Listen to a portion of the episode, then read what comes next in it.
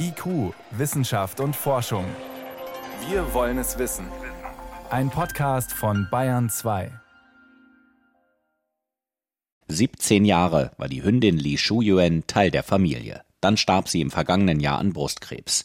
Herrchen Eric aus der Stadt Baoding in der ostchinesischen Provinz Hebei wollte nicht irgendeinen neuen Hund, sondern möglichst den gleichen nochmal. After my dog passed away, I uh Nachdem meine Hündin gestorben war, habe ich die Firma Sinogene kontaktiert. Wir haben dann Zellen aus ihrer Haut entnommen und dieses Jahr habe ich mich entschieden, sie zu klonen.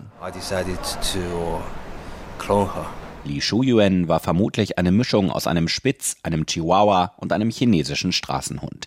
Etwas, das man so nicht wieder kaufen kann. Beim Klonen liegt die Übereinstimmung der Gene bei über 99 Prozent, verspricht die Firma Sinogene. Sie ist die führende Klonfabrik für Haustiere in China und liegt am Stadtrand von Peking. Leitender Manager ist Yining Wang. An seinem Bein springt ein geklonter Hundewelpe hoch.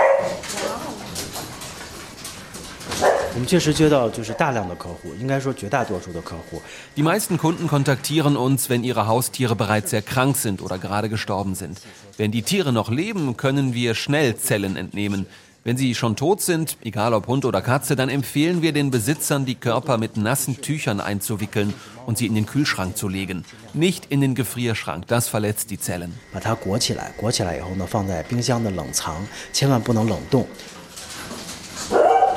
Der Rat des Experten, Hunde können eine Woche lang im Kühlschrank aufbewahrt werden, Katzen nur drei Tage.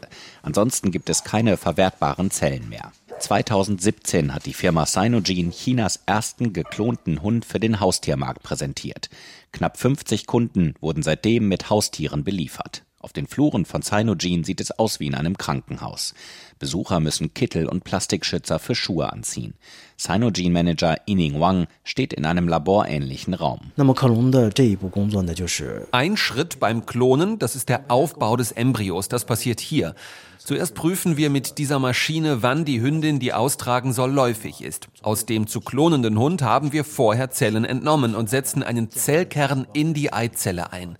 So bauen wir den Embryo für das Klonen auf und setzen den dann in den mütterlichen Hund. Dann wird die Hündin schwanger und kann gebären.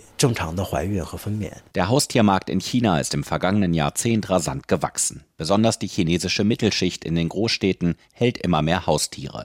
Der Preis für einen geklonten Hund von Sinogene liegt bei umgerechnet 50.000 Euro. Eine Katze gibt es bereits für 32.000 Euro das Klonen von Haustieren für die Firma Sinogene ein Geschäftsmodell mit Zukunft. China ist eines der führenden Länder beim Klonen von Tieren, aber für den privaten Gebrauch, das ist neu. Wir haben uns gefragt, wie wir mit dem Klonen deprimierten Haustierfreunden helfen können. Das ist unsere Zielgruppe. Laut Statistik leben in China etwa 100 Millionen Hunde und Katzen in Städten. Die auf dem Land rechnen wir gar nicht mit. Jedes Jahr sterben drei Prozent davon. Diese Lücke wollen wir schließen.